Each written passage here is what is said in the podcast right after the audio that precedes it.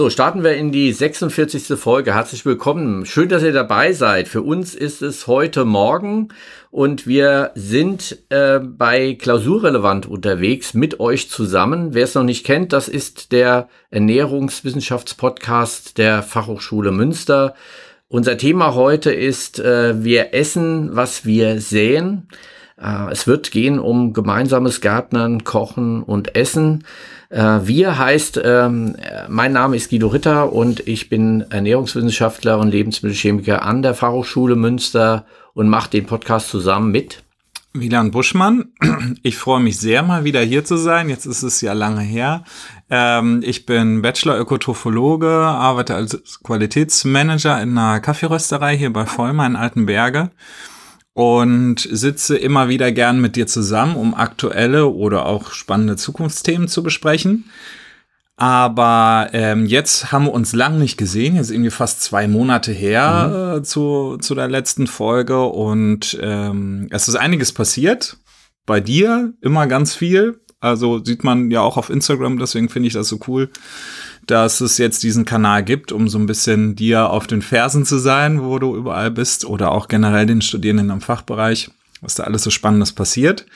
Und bei mir ist aber auch einiges passiert und wir wollten euch nochmal ein Update geben von der deutschen Röstmeisterschaft in Emmerich. Ja, schon lang her irgendwie. Die also tatsächlich zwei Monate ist her, dass wir zusammen waren und mhm. äh, direkt vor der Folge waren wir auch in Emmerich gewesen und ich konnte dich da begleiten. Mhm. Ähm, du guckst mit den Augen ein bisschen. Nee, nach der, nach der Folge, sonst hätten wir es ja schon erzählt. Ach, nach der Folge. nach der Folge. Gut, dass du sagst. Genau. Ja, also dann war die Folge und ähm, das war irgendwie Mitte Mai und dann waren wir gemeinsam auf den äh, auf der deutschen Röstmeisterschaft. Ich konnte dich einen kurzen Moment sozusagen mhm. in dem Prozess mit begleiten und du wolltest noch ein bisschen was dazu sagen, wie es ausgegangen ist. Genau, also letztendlich waren das ja drei Tage vollgepackt mit mhm. den verschiedensten Teilleistungen, äh, die man erbringen musste, immer auf Zeit.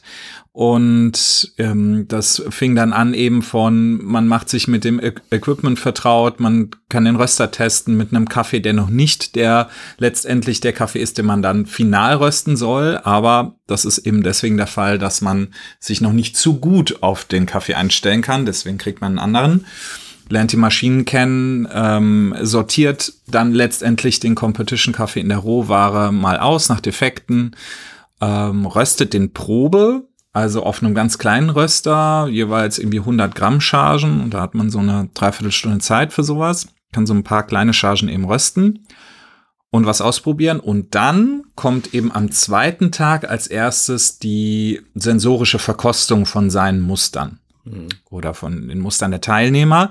Und das ist der einzige Moment, wo der Coach mit dabei sein kann. Und mhm. äh, du warst ja mein Coach und wir haben uns ja so ein bisschen sensorisch vorher trainiert und kalibriert. Und ich habe mich sehr gefreut, dass du den weiten Weg bis nach Emmerich an Niederrhein gekommen bist zu Probat. Und das sind ja total coole Kulissen irgendwie, ne, mit riesigen mhm. Werkshallen und auch historisch, wie so die Röster entstanden sind, ne, vom Kugelröster äh, bis letztendlich jetzt zu den High-End-Geräten und also Wasserstoffröster, die es gerade gibt. Genau, das ist ja das Neueste. Und äh, mhm. äh, Probat sagst du, das ist also eine Firma, die äh, für Röster weltbekannt ist. Genau, Weltmarktführer tatsächlich sogar Ach, für, für Kaffeeröstmaschinen. Mhm. Also die machen sowohl industrielle Großanlagen als halt auch eben diese kleinen Shopröster, die, die man so fancy in der Szene gerne benutzt.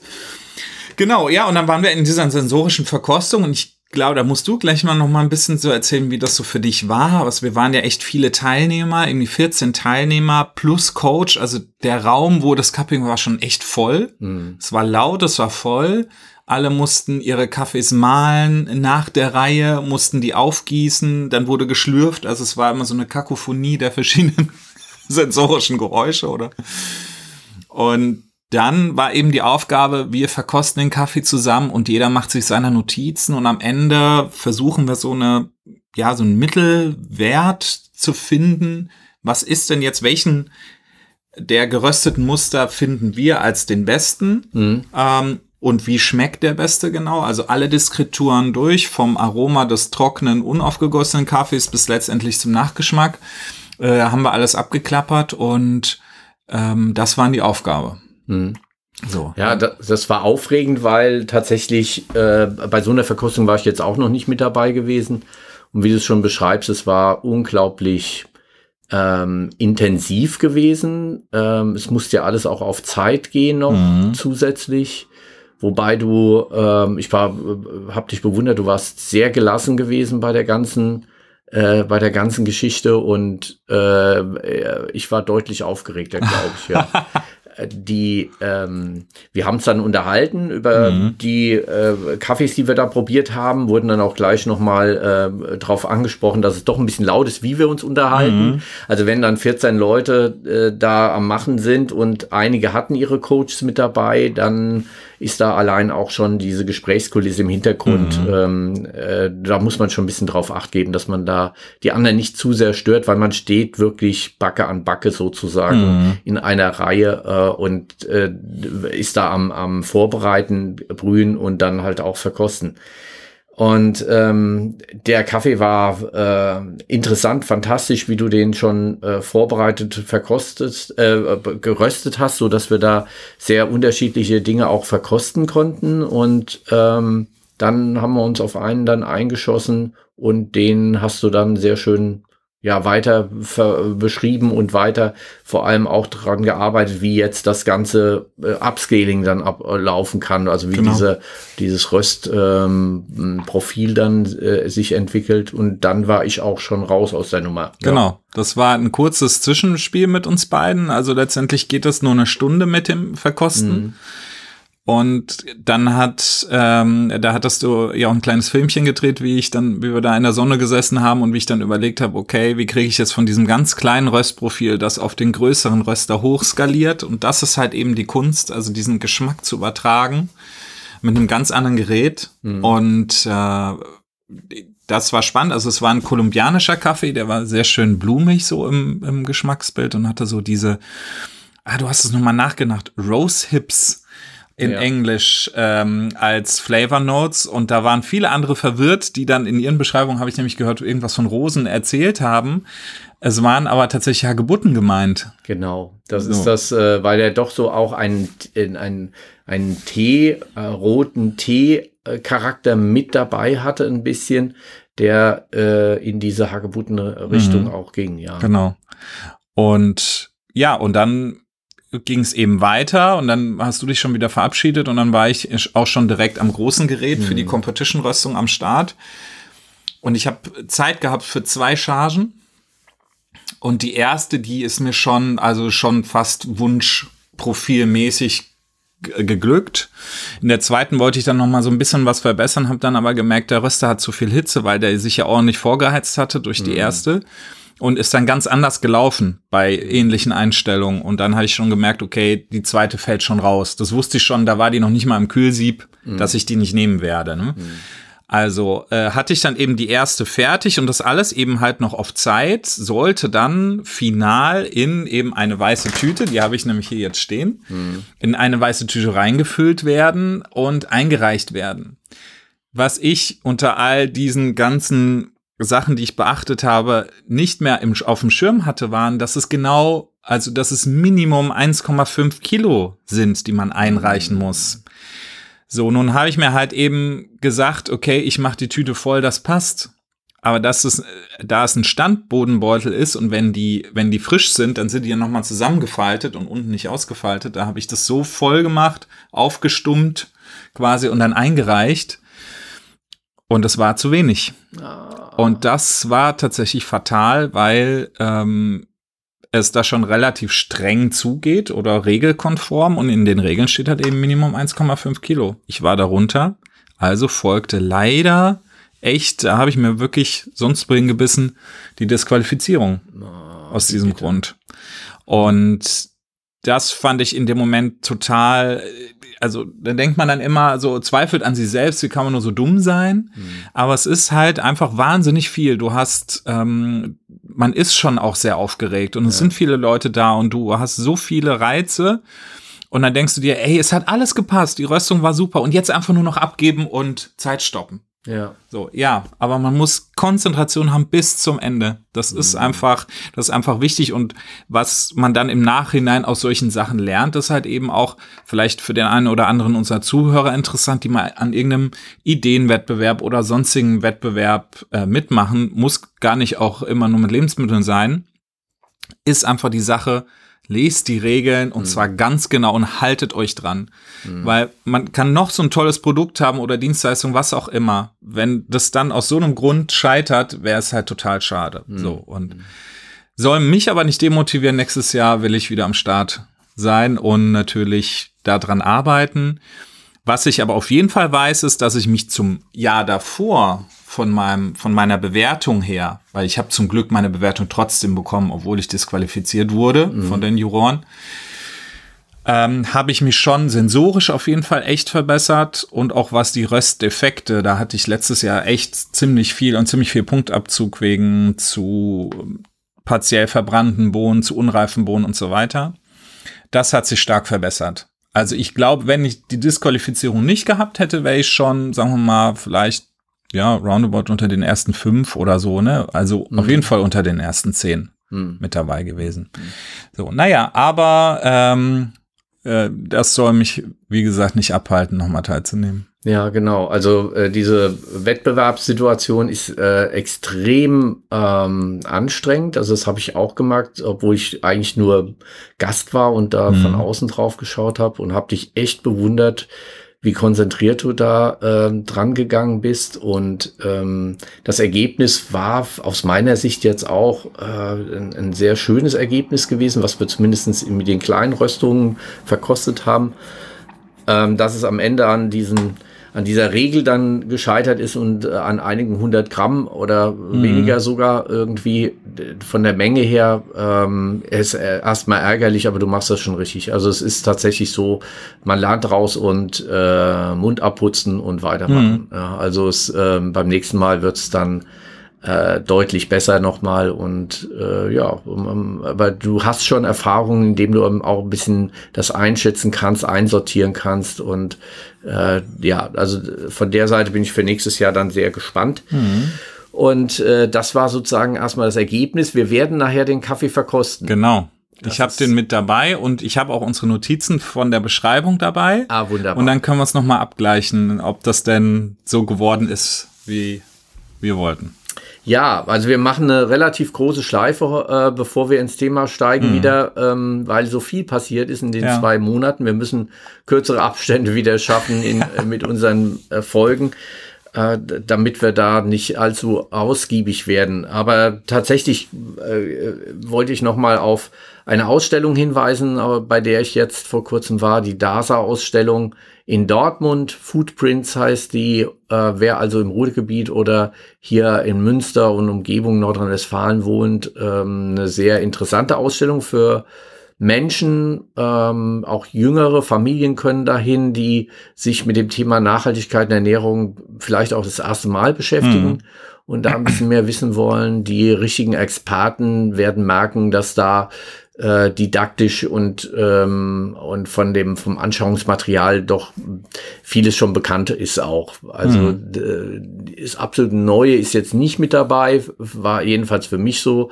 aber es war ähm, interessant aufgemacht und man konnte viel ausprobieren. Ja, Und ein kleiner Schokoladenbrunnen ist auch mit dabei, der, äh, wo man dann noch mal testen kann, was denn ähm, Geschmack äh, für Auswirkungen hat, ähm, äh, wenn wir verschiedene ähm, Eindrücke da so zusammenfließen lassen. Mhm. Das fand ich nochmal ganz interessant. Ähm, ja, heute werde ich noch zu den Bienen gehen. Wir sind tatsächlich heute Morgen unterwegs, weil wir haben äh, Vormittag und es ist jetzt gerade mal 9 Uhr. Also eine der wenigen Folgen, die wir schon am frühen Morgen machen und Mhm. wollen auch mal ausprobieren, wie das sich anfühlt, wenn man schon früh morgens in eine eine Podcast-Folge irgendwie startet und äh, direkt nach unserer Folge werde ich äh, bei den Bienen die Sperre aufsetzen, weil wir am Montag dann ähm, die Ernte äh, vorbereiten. Ah, also ja. es äh, wird Wow. jetzt ähm, der Honigraum dann abgenommen und ähm, äh, dann auch geerntet. Also Mhm. das steht jetzt an.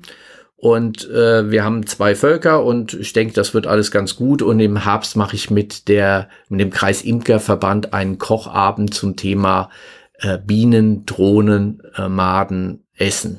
Oh. Ähm, mhm. Das hatten die sich gewünscht, dass wir da mal einen Abend zusammen kochen. Und äh, tatsächlich sind die ausgeschnittenen äh, Rahmen ähm, der Drohnenvölker äh, jetzt auch schon tiefgefroren und wir werden das also rauspulen und dann äh, uns auf alternative Proteine mal einstellen und mal gucken, wie weit äh, das vielleicht Ernährung der Zukunft dann auch sein kann. Und da musst du auch noch mal kurz erklären, warum kam man auf die Drohnen, weil die nicht gebraucht werden oder nicht so essentiell sind dann für das ja, tatsächlich ist das ein Eingriff der, der Imkerinnen, Imker ähm, bei den Völkern, um die Varroa-Milbe zu minimieren mhm. in ihrer Ausbreitung. Wir haben in äh, im Prinzip allen Völkern äh, weltweit, es gibt nur noch wenige Ausnahmen, die Varroa-Milbe als Parasit mit drin. Und äh, die äh, belastet die Völker, gerade unsere europäischen ähm, Bienen, äh, Honigbienenvölker schon enorm. Ähm, und damit man diesen Parasiten in der, in der Vermehrung minimiert, ähm, macht man folgendes, dass man äh, gezielt die Drohnenbrut äh, rausnimmt aus dem Volk und äh, damit auch die Varroa-Milbe, weil die setzt sich gerne in diese Drohnenbrut mhm. ähm, dann mit rein. Äh, die braucht also parallel zu der Entwicklung der Biene, der Drohnenbiene, der männlichen auch äh, die gleiche Zeit, um sie äh, sich selbst zu entwickeln. Und mhm. ähm, das ist so ein kleines Spinnentierchen, diese äh, Varroa-Milbe, und die setzt sich also an die Biene ran, später, wenn sie dann erwachsen ist und äh, saugt an der Biene sozusagen. Und mhm. ähm, dadurch können auch Krankheitserreger in die Biene reinkommen. Also das ist schon auch eine Gefahr und eine nicht nur eine Belastung, ähm, was jetzt die Menge an Honig angeht, sondern tatsächlich können auch Krankheit, Krankheiten in das Volk getragen mhm. werden, so dass das Volk auch bedroht ist. Und da muss man ran. Und äh, diese, ähm, diese Brut wird also ausge, aus, dem, aus der Volk rausgenommen, bevor ähm, die äh, Drohnen, die Bienendrohnen dann schlüpfen weil die braucht man eigentlich nur zur Begattung der Königin und zum mhm. Klimatisieren des Stockes. Äh, ansonsten kann man die tatsächlich ähm, rausnehmen, ohne dass also das Volk beeinträchtigt ist jetzt in der Leistung oder im, mhm. in, der, in der Lebensweise. Ja. Und äh, dann wird das eigentlich weggeworfen, diese, mhm. diese Drohnenbrut. Und das äh, sind hochgerechnet 1500 Tonnen wow. ähm, Eiweiß, die in Deutschland durch die Imker dann auch ähm, rausgenommen und dann am mhm. Ende äh, häufig auch vernichtet werden. Ja. Und äh, das hört sich erstmal viel an, aber bei pro Jahr oder wie viel? Pro Jahr. Ah ja, okay. 1500 wow. Tonnen, aber äh, wenn man sich überlegt, dass es ähm, mehrere Millionen Tonnen an Fleisch, äh, was wir als Protein äh, produzieren in Deutschland mm. sind, dann sind die 1500 Tonnen schon äh, extrem wenig und man ja. kann sie noch nicht mal in Prozent ausdrücken im, im Vergleich. Trotzdem ist es eine interessante Entwicklung, auch äh, die Proteine mit zu nutzen, weil Proteine werden ein, ein äh, Flaschenhals äh, der Ernährung der Zukunft darstellen mhm. und alternative Proteine mh, hm, sind, spielen eine große Rolle. Unter anderem auch in einem Workshop, den wir jetzt gerade mit dem Max-Rubner-Institut durchgeführt haben zum Thema Hülsenfrüchte. Oh ja, das war doch oben im Food Lab, ne? Das war oben im Food Lab, da haben wir ein ganz neues Format ausprobiert, haben über zwei Tage mit Gastronominnen, mit ähm, Köchen und Handwerkerinnen zusammen an dem Thema gearbeitet. Mhm. Wie kann man Hülsenfrüchte, Linsen, Bohnen, äh, Sojabohnen, Kichererbsen und so weiter denn schneller jetzt auf den Tisch bringen, in mhm. die Rezepturen mit einarbeiten und äh, neue Produkte dabei entwickeln. Und da hat das Max-Rubner-Institut zusammen mit dem New Food Systems Innovationsraum, einem Förderprogramm, ähm, wo es wissenschaftlich untersucht wird, äh, was man alles mit Hülsenfrüchten machen kann. Die haben uns beauftragt, das direkt jetzt in die Transformation der Rezepte für die Gemeinschaftsverpflegung und für Restaurants dann auch zu bringen. Und cool. äh, das war super erfolgreich, hat total viel Spaß gemacht. Mhm. Die Leute haben da oben Rezepte ähm, entwickelt, ausprobiert und so weiter, konnten mhm. also direkt das, was sie von uns gelernt haben, wo wir am ersten Tag Theorie gemacht haben und praktische Versuche, dann aber am zweiten Tag auch selbst dann Rezepte entwickeln. Mhm. Und das oben im Food Lab mit unseren Maschinen. Klasse. Das war richtig gut, so dass wir es im Herbst auch nochmal wiederholen werden. Mhm. Also Proteine wird uns weiter beschäftigen ähm, in der Forschung, in der Anwendung. Das wird ein der großen Themen sein für die Zukunft auch. Mhm. So viel vielleicht zu dem, was jetzt im Moment so ganz aktuell war. Äh, ja. Es waren auch ganz, ganz viele andere Sachen äh, gelaufen. Wer mehr wissen will, Punkt eins, äh, wir haben einen Instagram-Kanal vom Food Lab äh, Münster äh, unter Food-Lab-Münster äh, kommt der also zu dem Instagram-Kanal, wo wir jeden Tag einen Post machen und ähm, ganz viel über das berichten, was da im Moment läuft. Und wer vielleicht eine, eine Frage hat oder äh, Themenvorschläge für eine der nächsten Folgen, ähm, klausurrelevant at fh-münster.de. Wir freuen uns über Zuschriften und jede Zuschrift können wir und werden wir auch noch ähm, persönlich beantworten. Also von mhm. der Seite meldet euch gerne. Ähm, wir kriegen immer mal wieder dann äh, zwischendrin Anregungen und Zuschriften. Ähm, und also, und Anfragen. Und Anfragen, die uns dazu motivieren, unser, unser Konzept ein bisschen zu erweitern, würde ich mal sagen. Nicht zu ändern, aber zu erweitern. Und zwar, jetzt musst du mir noch mal ihren Namen sagen. Äh, Niki. Niki mit dem äh, nachhaltigen Fisch. Genau, die ähm, hat uns angeschrieben, eine Studentin, die jetzt gerade ähm, abschließt als Lehramtsstudentin hier am, äh, an unserem Fachbereich und ein äh, Thema hatte für ihre Bachelorarbeit, wo es um die, den Einkauf von und die Zubereitung von nachhaltigem Fisch geht, mhm. äh, wie man den erkennen kann und das als ähm, äh, Lehrkonzept für Schulen, ähm, so habe ich es verstanden, hat sie das umgearbeitet und äh, sie fragt an, ob sie ihre Arbeit ähm, im Gespräch nicht mal vorstellen kann. Mhm. Und äh, ja, Wieland, was, was meinst du denn? Also sollen wir Studierende mehr mit einbinden in unser äh, Konzept unseres Podcasts? Ja, also ich finde, ich fände das total spannend, weil wir haben, also wir sagen ja immer, uns gehen die Themen nicht aus, ne? aber mittlerweile müssen wir manchmal dann doch ab und an überlegen. Es wäre halt eine schöne Sache, um so ein bisschen unser, unser Programm für die Hörer so ein bisschen diverser zu gestalten.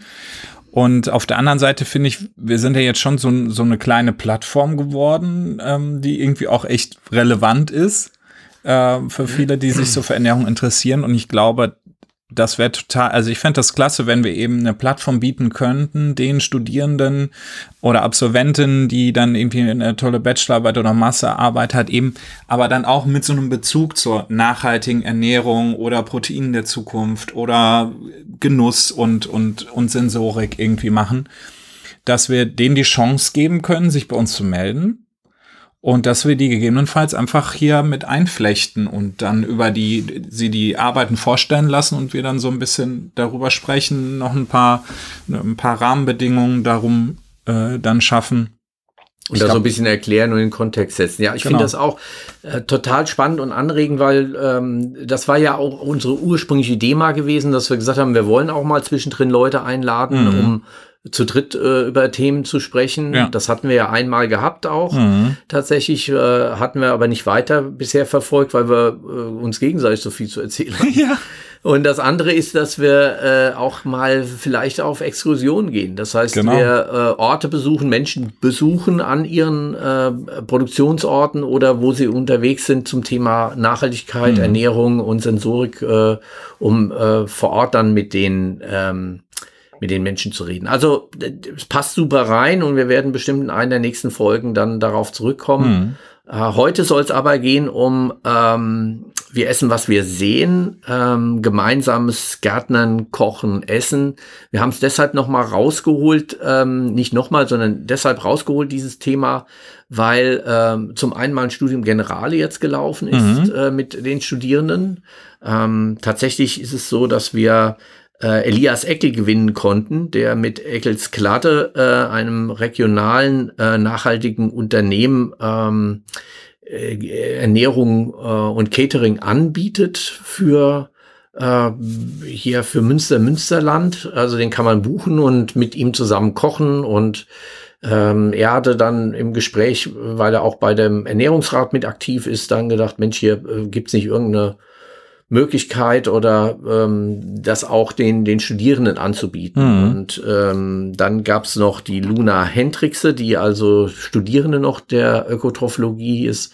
Und äh, wir drei haben es mal zusammengesetzt und daraus wurde ein Angebot für unsere Studierenden und die haben es auch so genannt, Essen, was wir sehen, ein Anbau- und Kochpraxiskurs für Ökotrophologinnen, ähm, wo äh, an äh, drei, vier Terminen ähm, gesät wird, gepflegt wird, äh, am Ende geerntet wird und äh, dann auch gemeinsam gekocht und gegessen. Und mhm. das ist, finde ich, berauschend interessant und schön. Und es gibt auch einen Food Lab Münster Instagram-Eintrag und äh, äh, Film dazu, den man mhm. sich anschauen kann zu der, zu der Aktion. Ähm, die war grandios gewesen. Mhm.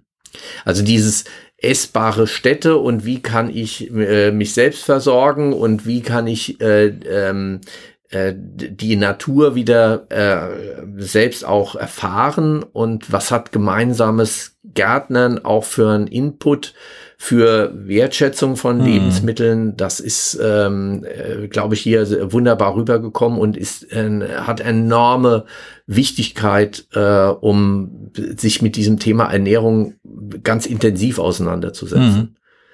Ja, fand ich eine coole Sache. Ich habe äh, Freunde, die haben auch mal bei äh, Eckelsklade, hatten die mal so eine Parzelle mhm. mit angemietet. Da kann man sich ja so einmieten und dann halt eben zusammen sich da so ein bisschen gärtnerisch verwirklichen. Und da war ich auch mal, die haben sogar auch ja auch Bienenvölker da stehen und einen Imker, der da sich, sich kümmert und irgendwie dann auch eine Wasserpumpe, die mit Solar läuft. Also schon irgendwie echt durchdachte Geschichte und ganz spannend ne? für, für Leute, die vielleicht auch keinen Garten haben und so ein bisschen auch in Gesellschaft äh, das eben, äh, eben gerne machen möchten. Ja, fand ich eine coole Sache, habe ich natürlich auch verfolgt über äh, Instagram. Und was, was ich jetzt in meinem, ich war in der Zwischenzeit im Urlaub mit meiner Family auf Texel waren wir gewesen. Und mein äh, großer Sohn hatte eine Tony-Box geschenkt bekommen. Kennst du Tony Box? Nein, was ist das? Das kennst du gar nicht. Ja, das ist der heißeste, heißeste Kram in Kinderzimmern.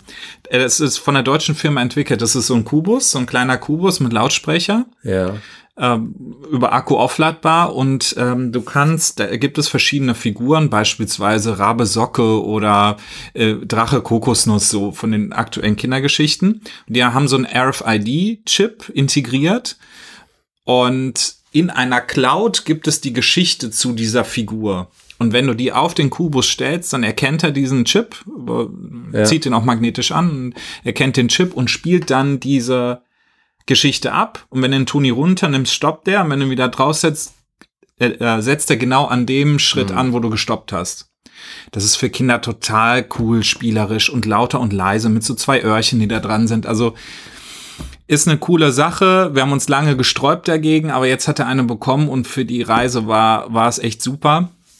Jetzt hole ich ein bisschen aus, aber man muss das als Hintergrund Wissen haben, weil es gibt einen Toni, der nennt sich Kreativ-Toni. Da kann man dann zum Beispiel auch den Großeltern oder wem auch immer äh, die Chance geben, eine Aufnahme zu machen. Also wenn, ich ein Buch vorlese und kann nicht so oft bei meinem Enkel sein oder so, dann kann der aber diesen Toni dann da draufsetzen. Man hört dann die Geschichte. Mhm.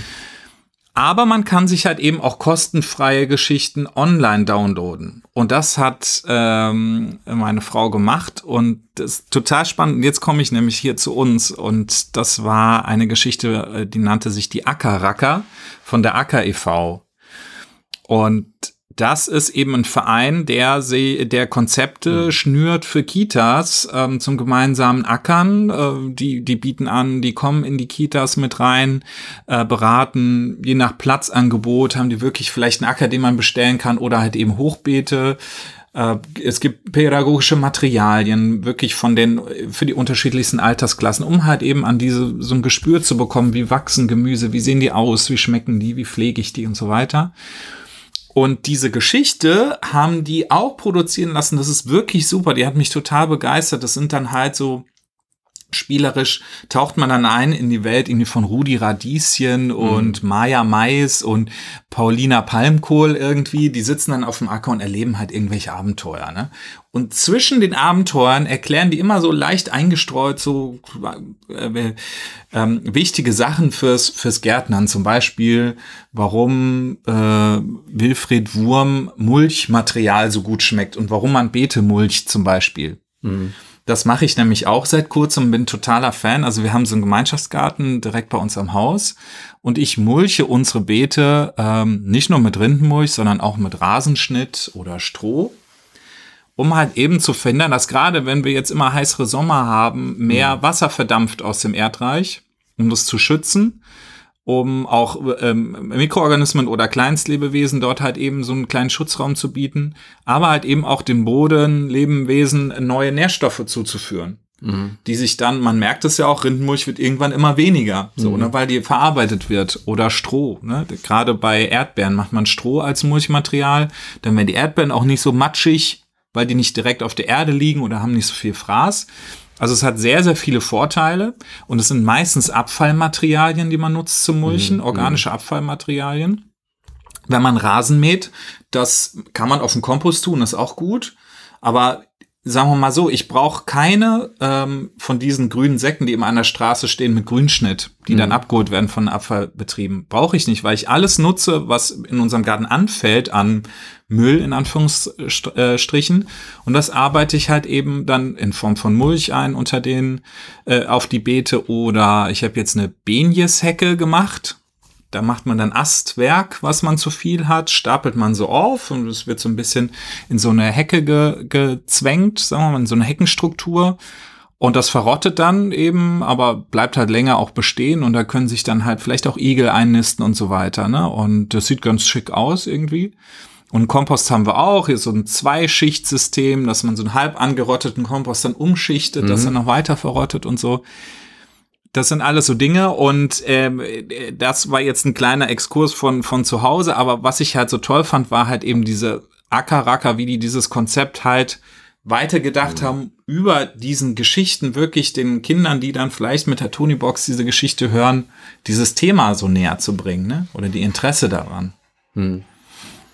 Ja, und äh, äh, da sieht man also, welch pädagogisches Konzept auch beim gemeinsamen Gärtnern mit dabei ist. Ähm, und es gibt tatsächlich auch wissenschaftliche Studien, die zeigen, dass Menschen, die selbst Gärtnern, einen eigenen Garten haben, auch ein ganz anderes Verständnis von dem Thema Frische von Lebensmitteln mhm. haben. Ja, also frische Lebensmittel werden von Menschen, die keinen eigenen Garten haben, die auch vielleicht gar nicht selbst kochen, sehr stark über Optik äh, definiert. Mhm. Äh, und äh, im Supermarkt liegen halt dann die Tomaten eingepackt äh, und da werden dann auch nur die gegessen und gekauft, die, ähm, die optisch optimal aussehen. Mhm. Dass aber auch ein Apfel mal ein bisschen scharf haben kann und auch mal ähm, ein bisschen krumm oder äh, ähnliches. Und Natur mhm. ist nun mal pickelig und krumm.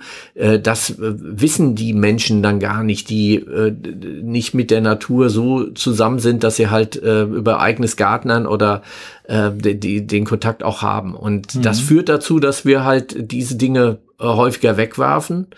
Ähm, also wir können auch über das gemeinsame Gärtnern und äh, die Erfahrung, wie Natur funktioniert, auch dazu kommen, dass wir ähm, krumme Gurken auch äh, akzeptieren und das als ganz normal empfinden mhm. und nicht als etwas, wo man sagt, oh, die sieht aber komisch aus und das äh, ja, will ich gar nicht irgendwie. Und äh, weil Natur ist nun mal nicht gerade äh, und, und eckig, sondern es ist äh, krumm und mhm. äh, auch ein bisschen dreckig und auch ähm, und nicht optisch nicht äh, gewaschen. Ja. Mhm. Also das spielt eine große Rolle. Außerdem ähm, trägt es zur äh, Stadtkultur äh, und zur lebenswerten Stadt auch bei. Mittlerweile weiß man, dass also essbare Städte sich zwar nicht autark selbst von dem ernähren können, was also an Obst, Wiesen und so weiter mhm. da ist. Also man geht davon aus, dass Berlin, wenn dort alle ähm, Gärten und ähm, Grünflächen mit ähm, Obst, äh, Bäumen und so weiter be äh, belegt werden, dass man ungefähr drei Prozent der, des Obstbedarfs in der Stadt auch decken kann. Mhm. Also das steht nicht im Vordergrund bei dem Thema, eine Stadt auch aufzuwerten, indem man die Grünflächen besser nutzt äh, und auch äh, mit anbaut, sondern im Vordergrund steht vor allem, also es ist natürlich die, die Menschen identifizieren sich mit der Stadt. Die Menschen mhm. ähm, finden diese Flächen einfach auch lebenswert und äh, der pädagogische äh, Zweck äh, ist da schon enorm. Und da gibt es äh, schöne Beispiele. Andernach ist da mhm. eine Stadt, die da ein Vorreiter ist für äh, wo man dann durch essbare Gärten dann auch gehen kann äh, in der Stadt und äh, auch sich mal was pflücken kann, wenn mhm. da äh, gerade was reif ist und so. Und diese Nähe dazu äh, ist enorm wichtig. Und äh, die Schrebergärtenkultur in Deutschland äh, zeugt ja auch davon, dass es also ähm, die Menschen unglaublich aufwertet, wenn sie ein eigenes Grundstück haben, nochmal, mhm. wo sie ähm, tatsächlich Natur selbst pflegen können. Genau. Und es geht ja sogar schon im Kleinen. Man sieht es hier in Münster auch in gewissen Vierteln. Es ist einfach so, dass Leute dann ohne Garten sich um die Baumscheiben kümmern an der ja. Straße, ne? Und dann da vielleicht eine Begrenzung drum bauen, dann noch mal ein bisschen mit Erde arbeiten. Da habe ich letzten äh, oder letztes Jahr haben wir gesehen, da war an einer Baumscheibe ist eine Kürbispflanze gewachsen, da hingen dann Kürbisse dran. Ja, das sind so Sachen. Also wenn man so ein bisschen kreativ ist und Lust hat darauf, ähm, kann man sich da überall irgendwie verwirklichen. Ja? Und was ich aber, sagen wir mal, in, in unserem Gemeinschaftsgarten jetzt äh, echt gelernt habe, ist auch dieser Kreislaufgedanke, ne? mhm. ne? dass du alles, was was wächst und auch die Abfallprodukte, die entstehen, dass du die genau so weiter nutzen kannst und we dann weniger zusätzlichen Dünger irgendwie reinbringen musst in das System, weil sich vieles einfach von selber ähm, regulieren kann. Ne, man muss halt so ein paar Sachen wissen. Ja. Ne, über dieses Mulchen, was kann ich mit Wasser machen, was sollte ich eben nicht auf den Kompost werfen, weil das nicht richtig verrottet oder äh, äh, befallen ist mit Mehltau, dass ich mir vielleicht im nächstes Jahr an viel mehrere äh, Pflanzen noch dran trage als nur in meine Zucchini oder so. Ne? Das sind so, so ein paar Sachen. Du hast da richtig Blut geleckt. Ja, voll. Und äh, wir haben also, ich habe dieses Jahr sogar selber gezogen, viele, äh, viele Pflanzen, Aha. unter anderem auch drei Zucchini-Pflanzen, die jetzt echt am, also da hatten wir letzte Woche irgendwie alle zwei Tage irgendwie Zucchinis echt satt zum Ernten.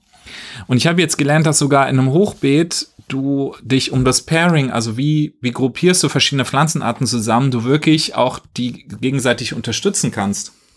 Die beste Gruppierung für Zucchini wäre nämlich mit Mais und Erbsen oder Bohnen, weil dann die äh, Mais und Zucchini stark zehrer sind und sehr, sehr viel Nährstoffe und Stickstoff und, und äh, sonstige Sachen brauchen. Die Erbsen oder Bohnen, die aber äh, als Leguminosen ja Stickstoff fixieren, über die Wurzeln dann wieder in dem Boden zurück. Also die zusammenzubringen in einem Beet wäre strategisch sehr gescheit. Mhm. Das werde ich nächstes Jahr mal so machen. Ja, da fallen mir noch zwei Dinge ein. Einmal, wir haben ein Projekt, äh, Kreisel nennt sich das, wo wir uns um Kreislaufwirtschaft hier auch in der Fachhochschule Münster bemühen und kümmern. Äh, es würden schon ganz viele Projekte in im Fachbereich Bauingenieurwesen oder am Fachbereich Design und so weiter, wo es um äh, Materialien, wieder nutzbare Materialien geht und so und wollen da in dem Bezug Ernährung und äh, Menüs und so weiter vorwärts kommen mhm. und haben ähm, ein Projekt äh, über das Wandelwerk jetzt installiert, das sich Kreisel nennt und das ist also ein ähm, Lehrprojekt, äh, wo wir alle äh, Dinge, die in, in, in der Fachhochschule damit zu tun haben, versuchen miteinander zu vernetzen. Und äh, das funktioniert äh, ganz hervorragend. Wir werden jetzt äh, hier im FHZ, im Fachhochschulzentrum, wenn ihr das nächste Mal hier vorbeikommt, äh, wird es anders aussehen im Erdgeschoss, weil das wird mhm. umgebaut. Ach ja.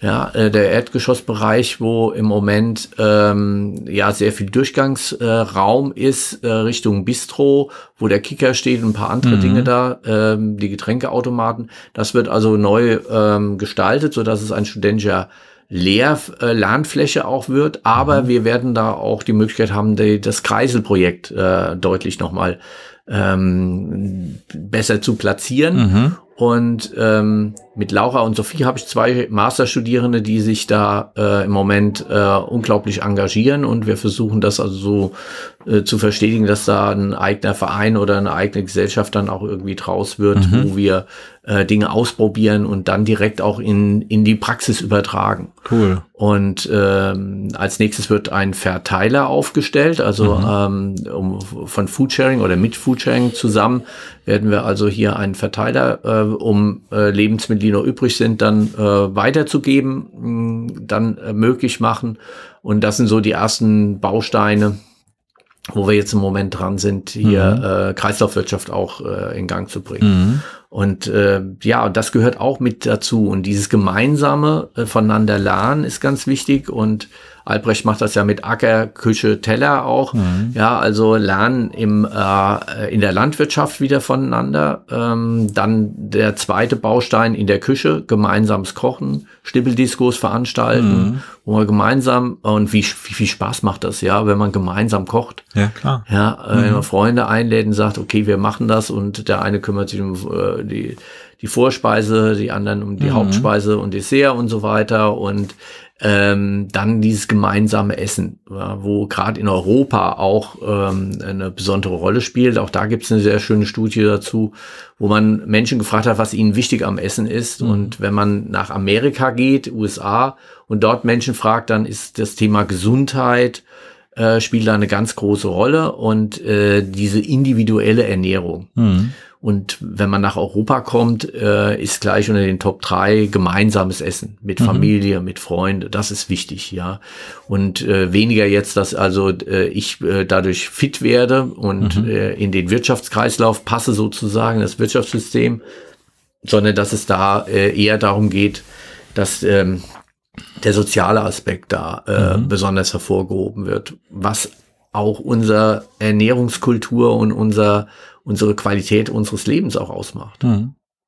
Also ganz spannend. Äh, äh, da sieht man, dass also die Ernährungskultur, die der Anbaukultur äh, äh, ganz direkt mit dem zusammenhängt, wie wir Lebensqualität auch schaffen. Mhm. Und äh, es fokussiert sich sehr stark auf das Saatgut.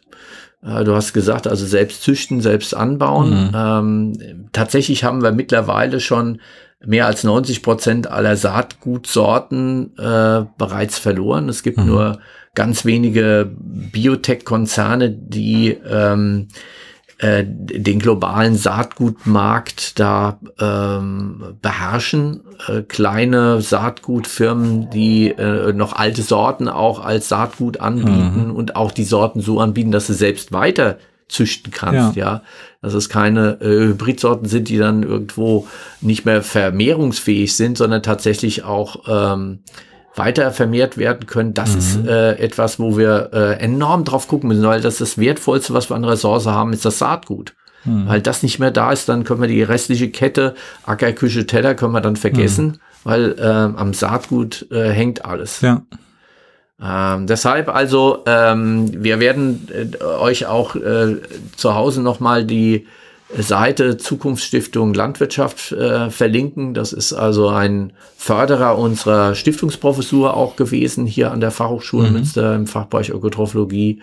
Ähm, eine Stiftung, die sich genau mit diesem Thema Saatgut ganz intensiv auseinandersetzt, weil das sozusagen der Ursprung ist für alles, was wir in Landwirtschaft und nachher auf äh, in der Küche und am Teller dann auch mhm. machen. Äh, und ähm, das wird also uns auch noch eine, eine ganze Weile noch beschäftigen, wie wir das noch weiter in der Stadt äh, verbreiten können. Mhm. Ja, Thema essbare Stadt. Und du bist ja jetzt aktiv, ja, äh, habe ja, ich äh, mitbekommen. Weil, ich habe mein Versprechen Wirklichkeit ja, werden lassen. Lass, äh, lass ich, erzählen. Ich habe äh, mich jetzt dem Ernährungsrat äh, äh, beim Ernährungsrat angemeldet oder Mitglied an Antrag gestellt nach unserer letzten Folge mit Rat und Tat und ähm, äh, bin jetzt da äh, am Start und äh, habe erstmal so ein bisschen abgewartet, was kommt da, was kommt da, hm. Und dann kam irgendwann doch eine kleine Begrüßungsmail äh, und ähm, auch der Hinweis, ich könnte gerne mal gucken auf der Webseite, da mhm. gibt es verschiedene Arbeitskreise, mhm. was mich denn interessieren würde, ne, wo ich gerne mitmachen wollen würde. Und ähm, ja, da gab es viel interessante Dinge, aber was mich zum Beispiel gepackt hat, war so dieses Thema Multiplikatorinnen-Schulen. Also letztendlich, wenn ich es richtig verstanden habe, halt für auch für Schulen und Bildungseinrichtungen halt eben ähm, Schulungskonzepte zu entwickeln, ne, um dieses Thema Ernährung, Nachhaltigkeit und so weiter, ne, eben weiter zu verteilen, ne, in den, in den verschiedenen, bei den verschiedenen Stakeholdern, will, will ich mal so sagen. Und da ich sehr gerne Schulungskonzepte selber entwickle und durchführe und ähm, ja, habe ich mir gedacht, äh, vielleicht wäre das was. So, ne? Und da warte ich noch so ein bisschen auf Feedback, äh, wann da so die nächsten Sachen sind oder die, wann sich die Gruppe zusammenfindet, ne? Genau, und dann geht das da los. Ja, super. Mhm. Also das finde ich richtig klasse, weil ähm, ja, jeder von uns kann sich aktivieren. Äh, es gibt mittlerweile 19 ähm, Ernährungsräte in äh, Nordrhein-Westfalen und Bundesweit sind es noch deutlich mehr, äh, die jetzt äh, aktiv sind. Jede mittlere, größere Stadt hat da mittlerweile auch Aktivitäten mhm. zum Thema essbare Stadt oder zum Thema Ernährungsrat. Also was hat Kommune mit äh, Ernährung auch zu tun? Ähm, also macht euch auf den Weg, äh, so wie Wieland es jetzt auch gemacht hat und ähm, aktiviert euch. Äh, äh, schreibt uns gerne eure äh, Erfahrungen mit eurem Gärtnern und mit dem, was ihr auch vielleicht als Lieblingsrezepte dann ähm, auch habt, äh, mit dem, was ihr zu Hause selbst vielleicht anbaut. Ähm, das äh, können wir gerne hier ein bisschen weitergeben und äh, das Thema wird uns noch bestimmt in vielen Folgen mhm. ähm, dann auch immer wieder begegnen. Und ich wollte noch eine kleine Sache erzählen, da warte ich noch drauf. Ähm, ich habe bei einem Startup was bestellt. Da ist man ja immer so, die haben gerade Crowdfunding durch, da ist man ja immer so ein bisschen am Zittern. Kommt ja. da dann überhaupt was für mein Geld, ne? Aber das ist, das hat mich so abgeholt, Guido, weil das ein Thema aus meiner Vergangenheit ist, aus meiner Projektarbeit mit der Pilzzucht in, im häuslichen Umfeld.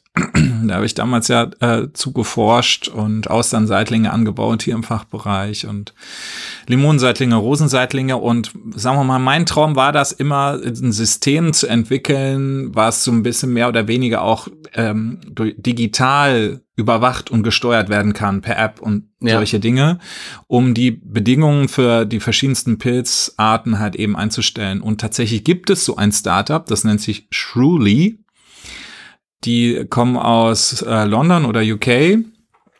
Und äh, die haben halt so ein, das sieht aus wie so ein kleines Terrarium für einen Tisch. Und das hat, ist mit Motherboard und sonst was alles verknüpft. Ähm, und äh, du, du kriegst solche sogenannten Pots. Also das ist im Prinzip die, die Pilzbrut beimpft in ein Substrat, in so einem Kunststoffbeutel, kriegst du schon geliefert. Das setzt du dann ein, gibst ein bisschen Wasser rein, mhm. schneidest das Paket auf machst die Plexiglasscheiben zu, dann ist das ein geschlossenes System. Und dann kannst du über App steuern, äh, kannst eingeben, welche Pilzart hast du denn eingegeben. Ja. Die haben nämlich für jede, ob es ein Igelstachelbartpilz ist, Shiitake, Kräuterseitling, andere Parameter durch ihre Experimente rausgefunden, die optimal sind. Und dann garantieren die innerhalb von sieben Tagen die erste Ernte. Mhm. Und das arbeitet dann für sich. Da ja. wird dann ab und an mal so ein bisschen Wasser reingedampft und so verschiedene Temperaturen eingehalten. Ne? Alles eben über die App überwacht. Du kannst sogar aus der Ferne gucken, wie sieht's denn aus? Kann ich bald, also ich bin im Urlaub, ne? Ja. Fünf Tage oder so und ich kann dann gucken, wenn ich wiederkomme, kann ich dann mal ein paar Shiitake-Pilze ernten oder so. Geil, das ist das, was ich mir immer gewünscht habe. Ja. Das gibt es jetzt anscheinend mit diesem Startup. Und ich habe mich jetzt so eine Pre-Shipping-Order habe ich jetzt an, an, abgesetzt. Also die sagen, im Juli wollen sie es rausschicken. Ich hoffe, es kommt. Und dann bringe ich das mal mit, weil das fand ich so genial. Wow, das, das schauen wir uns ich an. haben. Wir äh, wollen aber noch was verkosten ja. und ähm, das machen wir jetzt. Werden also jetzt uns dem Kaffee mal zuwenden, dem ähm, Weltmeister, nee, nicht Weltmeister, nee, deutscher Röstmeister. Teilnehmer. Teilnehmer Kaffee. so, ja.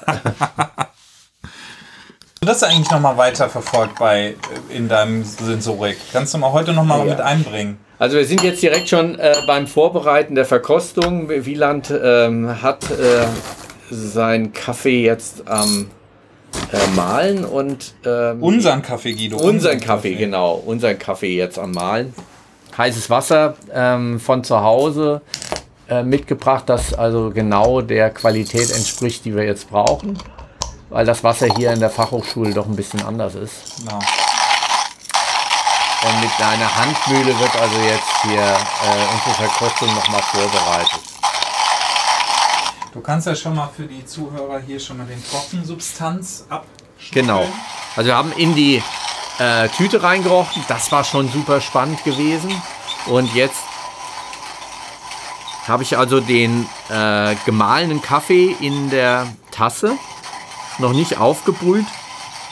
Als Trockenduft. Und tatsächlich, also ich finde, da sind wieder so Marzipannoten mit dabei.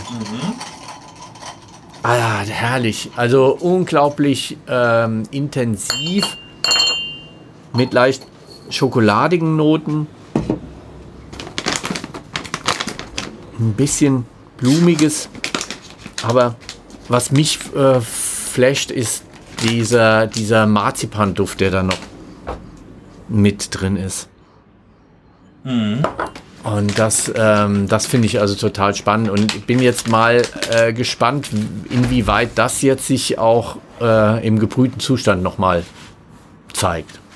Also wir werden jetzt den Kaffee mit ähm, in der Tasse äh, 125 Milliliter aufgießen Und dann vier Minuten ziehen lassen. und dann vier Minuten ziehen lassen und äh, dann melden wir uns gleich wieder mit dem gezogenen Kaffee. Nächste Phase der Verkostung ist, jetzt haben wir den trockenen Kaffee aufgegossen. Jetzt können wir nochmal das Aroma evaluieren.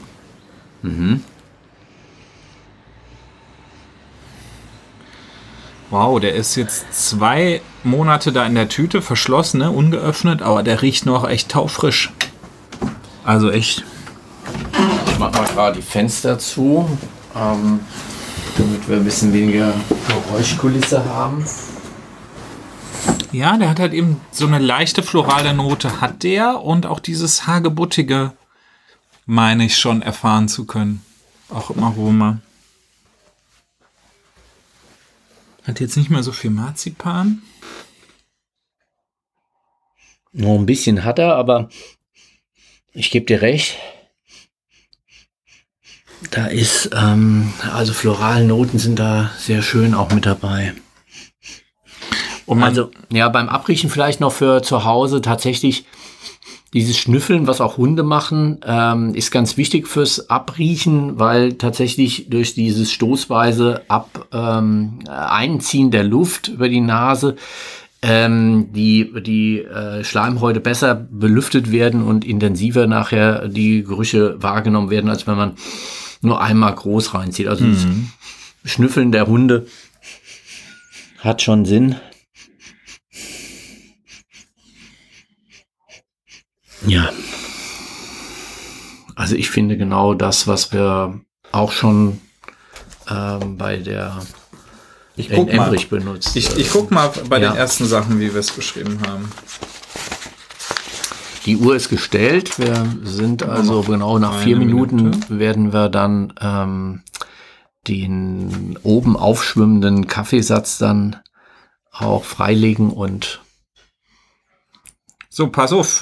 Fragrance, also der trockene Kaffee, haben wir äh, gesammelt. Himbeer, Nougat, Hagebutte.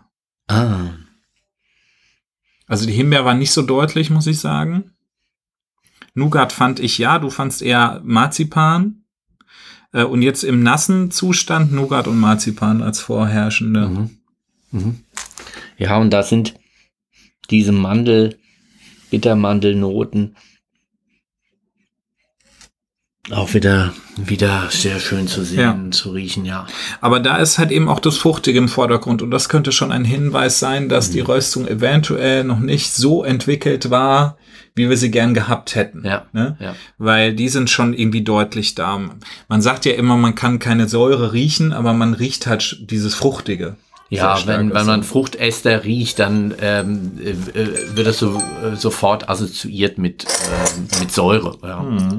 Äh, weil ähm, Früchte sauer sind und dementsprechend hat man das dann gleich schon als Assoziation. Äh, wunderbar, die vier Minuten sind um, es hat geklingelt. Genau, du darfst mal durchgehen Aha. mit dem Löffel. Ja. Ich gehe jetzt also durch diese Oberfläche. Ja, jetzt kommen noch mal ähm, Hagebutte und, und fruchtige Noten. Ja, aber wenig dieses, äh, dieses Nussige und so. Ne? Ja. Dieses Nussige, Mandelige ist irgendwie fast nicht mehr da.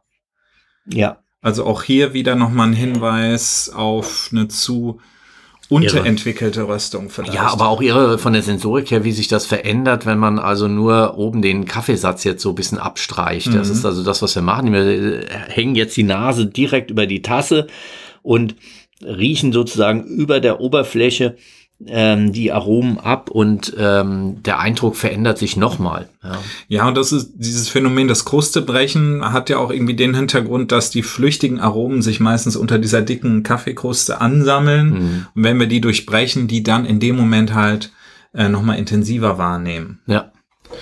So, und jetzt, schöpfe ich das mal eben ab. kommt jetzt der professionelle Abschöpfungsprozess des Schaums und der äh, des Kaffeesatzes. Vielen Dank. Da habe ich schon mal einen abgeschöpften Kaffee jetzt vor mir stehen. Tasse randvoll. Und jetzt müssen wir nochmal so vier Minuten warten, bis es trinkbereit ist. Okay. In der Zeit können wir ja mal kurz noch mal darauf hinweisen, wie es weitergeht, ähm, weil wir sind nach der Verkostung dann auch am Ende dieser Folge und ähm, haben uns äh, ja also die Wichtigkeit dessen, wie wir miteinander äh, äh, gärtnern, wie wir miteinander kochen und ähm, essen, es es sollte mit dieser Folge noch mal deutlich werden. Äh, die sozialen Aspekte spielen eine enorm große Rolle, um Wertschätzung äh, von für Ernährung, für Lebensmittel auch in die Gesellschaft und in, ins persönliche Leben wieder mit reinzubringen. Hm. Ja, und man kann halt eben auch, gerade wenn man nicht die, die, diesen äh, tollen Vorteil oder das tolle Privileg hat, irgendwie ein Stück Garten zu, zu bewirtschaften zu können, kann man halt eben in solche schauen, was gibt's für Projekte in der Stadt oder vielleicht habe ich einen Balkon oder eben nur eine Fensterbank so. Ne? Und da gibt's aber mittlerweile auch so viele tolle Lehrformate ähm, auf YouTube. Mhm. Also da folge ich auch einigen, die echt, äh, deren Aufgabe es ist halt eben die, die Welt grüner zu machen. Ne? Und da gibt es halt tolle Tipps für jede, für jede Skalierung. Ja. Ja. Also Urban Gardening ist ein Thema und ihr findet bei euch bestimmt auch äh, in der Stadt ähm, oder Umgebung äh, Vereine und ähm, Aktive, die, die sich mit dem Thema beschäftigen, Mhm. äh, auch wenn man jetzt vielleicht nicht einen eigenen Garten direkt vor der Haustür hat. Ja. Wie geht's weiter danach? Wir werden Genau. uns das nächste Mal wieder einem äh, Geschmackseindruck widmen.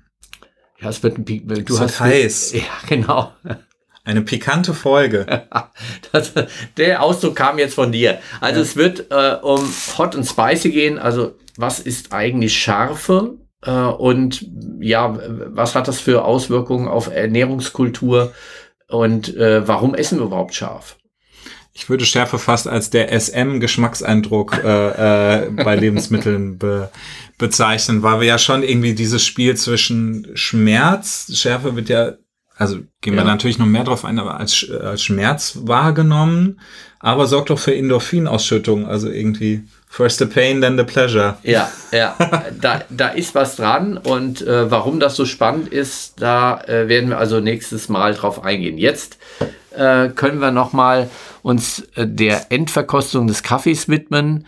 Ähm, dein deutsche Röstmeisterschaftsteilnahme-Kaffee, der zwar am Ende leider in äh, disqualifiziert wurde, aber ähm, du hast die Röstung fertig gemacht und jetzt wollen wir doch noch mal wissen, Und ich bin zufrieden mit der Röstung. und du bist zufrieden. Ne? Ja? Also So. äh, bis zu dem Zeitpunkt, dass es halt äh, zu wenig war, was du abgegeben hast, war eigentlich die Röstung ähm, gelungen. Ja? Mhm. Und das äh, kann man jetzt also auch schon an dem Kaffee sehen. Wir haben einen Verkostungslöffel in der Hand, einen sehr runden, breiten Löffel. Ich mach mal den Vorkoster, nicht, Ja. dass du die Zunge verbrühst. Deine ist wichtiger als meine. Hm. Ja, geht schon. Kann Ja. schon machen. Ja, dieses laute und fast erschreckende Geräusch äh, beim Schlürfen, das war in diesem Raum auch öfter da. Auch Mhm. das Pfeifen und Zischen, dass Ja, da, äh, äh, wenn das durch ihn die, die, die Zähne gezogen wird, die Luft da reinkommt. Auch nervig irgendwann, hast du gesagt. ne? Ja, ich fand das total nervig. Und ich glaube, dass äh, man mit gutem, äh, zum guten Schmecken muss nicht unbedingt äh, das Ganze laut gemacht werden. Aber es ist Gewohnheitssache natürlich auch. Ja. Hm. Sehr angenehm stabile Säure. Ja. Ist relativ flach, Mhm. also hat nicht so viel Körper. Ne? Wow, ja. Ja, wobei, wobei, wenn man es mit dem Nachgeschmack verbindet, Ja, wobei du hast recht, es ist, ähm, aber trotzdem hat er Länge. Also nach hinten raus kommen dann noch mal auch ähm, äh, nussig-schokoladige Noten. ja, Äh, erst diese Frucht und erst diese Säure und dann geht die Säure weg und es bleibt ein sehr angenehm röst, ähm, röstiges Aroma mh, nach Schokoladennuss noch übrig. Ja, aber ich sehe durchaus, wenn ich mir unsere Flavor Notes nochmal angucke von damals, schon echt einige Abweichungen. Also wir haben beim Flavor, also letztendlich beim Geschmack, haben wir von Himbeerkonfitüre und Mandel gesprochen. Also gerade Stichwort Süße finde ich nicht sonderlich präsent. Ja, das, Das ist leider so. Das ist so. Ähm, und Süße ist jetzt nicht etwas, was den Charakter dieses Kaffees besonders prägt. Nach hinten raus. Ja, ich, ich suche sie. Ja, ich Ja. suche sie ein bisschen. Also sie puffert auch nicht die Säure so weg. Nee. Und das ist mir auch, tatsächlich ist mir der Nachgeschmack zu röstig. Hm, Das war nicht so gewollt. hm, hm. Also der Nachgeschmack ist zu röstig geworden. Aber äh, was du beim Aftertaste gesagt hast, da sind wir wieder d'accord. Also leicht angenehm nussig. Äh, damals hatten wir Mandelnougat gesagt. Mhm. Ist dann zu präzise für die heutige Tasse, finde ich, aber nussigen Abgang auf jeden Fall. Ja, und das waren die Noten, äh, also die, die Notizen, die wir uns gemacht haben zu der Verkostung im kleinen Röster. Und hier haben wir jetzt sozusagen den Kaffee aus dem großen Röster, der eigentlich matchen sollte, auch mit dem, was im kleinen Genau. Röster prognostiziert worden ist. Ja. Und äh, mit dem großen Röster jetzt ähm, nach oben skaliert in größerer Menge nachgestellt oder äh, nachgeröstet äh, ist. Und ähm, so weit weg ist es jetzt nicht. Also es fehlt ein bisschen diese, diese marmeladige Note. Ja. ja das heißt, Süße äh, ist, äh, ist ein bisschen weniger da. Aber äh, es, äh, in der Summe ist natürlich ein, ein super toller Kaffee, der da jetzt rausgekommen ist. Das, das ist auch so. Das ist jetzt, kommt vielleicht von, auch von meiner Seite sehr kritisch rüber, aber ähm, ja, und verschiedene Sachen, also wir waren sehr präzise da, äh, was schön war, das war ich das vorher nicht so, aber ähm, letztendlich zum Beispiel bei der Säure oder Acidity hatten wir dezente zitrische Säure gut eingebunden. Also gut eingebunden ist sie, aber so zitrisch prägnant finde ich sie jetzt auch nicht erkennbar. Ne? Also ein bisschen Nee. verwaschen.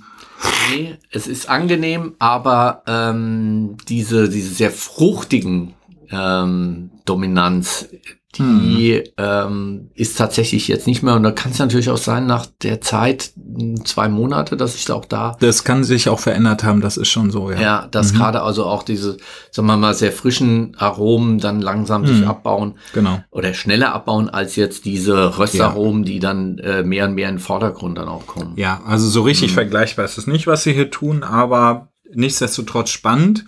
Also was man aber, was man direkt ableiten kann äh, jetzt zu unserer geschmacklichen Eindruck, also Süße sehr wenig bis kaum erkennbar, Säure nicht wirklich prägnant, das ist äh, und eher röstige Aromen, das ist ein Zeichen von einer zu langen Röstung für diesen Kaffee jetzt Ah, oder okay. auf der, äh, eine zu langen Röstung, die halt je länger ich röste, desto mehr Säuren baue ich ab. Ja. Die Süßen sind ganz am Anfang, also bei sehr hellen Röstungen kommt die Süße noch raus, wird dann halt eben abgelöst von anderen Aromen irgendwann. Ne? Also ähm, diese Röstung hätte jetzt wesentlich kürzer geröstet werden müssen, um auf dieses Ergebnis näher dran zu kommen. Okay. Das sind zum Beispiel so die Sachen, die ich jetzt als Röster davon ableiten kann. Irre. Also, dass man das so rausschmecken kann, wie die, äh, das äh, äh, wahrscheinlich die Zeit, welcher Einfluss das nochmal dann auf das Röstergebnis hat, finde ich also bemerkenswert, dass du da, äh, dass du das so machen kannst. Super. Gut. Äh, dann wären wir durch für heute und ähm, wir wünschen euch eine gute Zeit und äh, bis zum nächsten Mal. Lasst es euch gut schmecken.